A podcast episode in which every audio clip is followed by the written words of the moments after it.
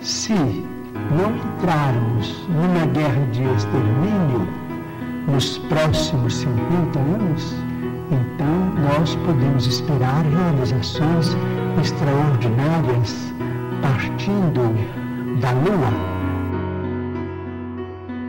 Esta revelação, conforme tive a oportunidade de ler a respeito da etapa final da Terra no ano de 2019, eu li graças a Geraldo Lemos, a quem, numa conversa íntima, Chico Xavier teria revelado. E é fascinante observar-se a colocação dupla, porque a divindade nos ama e a nossa fatalidade não é a desgraça. O sofrimento é um caminho de lapidação das almas se nós mudarmos o nosso comportamento para a prática do bem, mesmo para os respeitos éticos, para a cultura elevada, a divindade, por misericórdia, poupar-nos-á de uma calamidade trágica, como de um tremendo tsunami que poderia abalar a estrutura do planeta, conforme vem ocorrendo desde aquele do Oceano Índico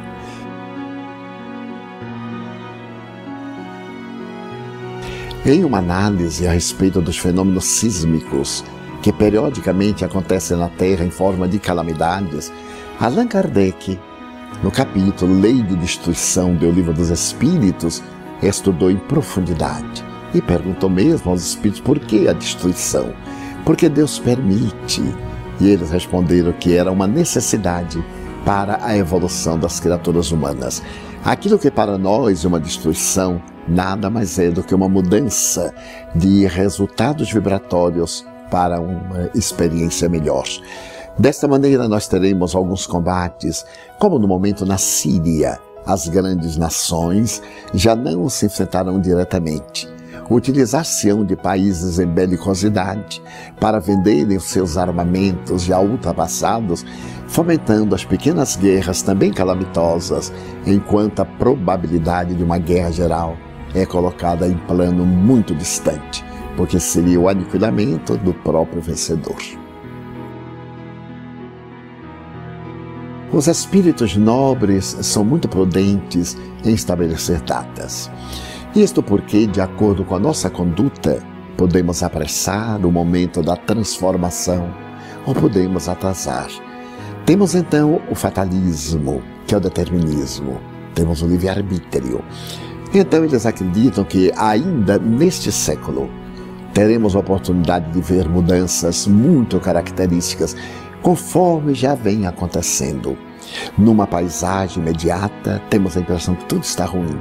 A violência, a sexolatria, a drogadição e todas essas manifestações bárbaras do primitivismo. Porque, infelizmente, ainda damos preferência por esse noticiário mas ao mesmo tempo está em nossas mãos escrever o nosso destino. E tudo indica que, nessa data relativamente limite, o mundo continuará, porque o processo de regeneração da humanidade dar-se-á, conforme Allan Kardec quisara no livro A Gênese, quando ele estuda a geração nova. Então somos otimistas tendo a certeza de que o amor de Jesus, que nunca nos faltou, irá prolongar a existência do ser humano na Terra.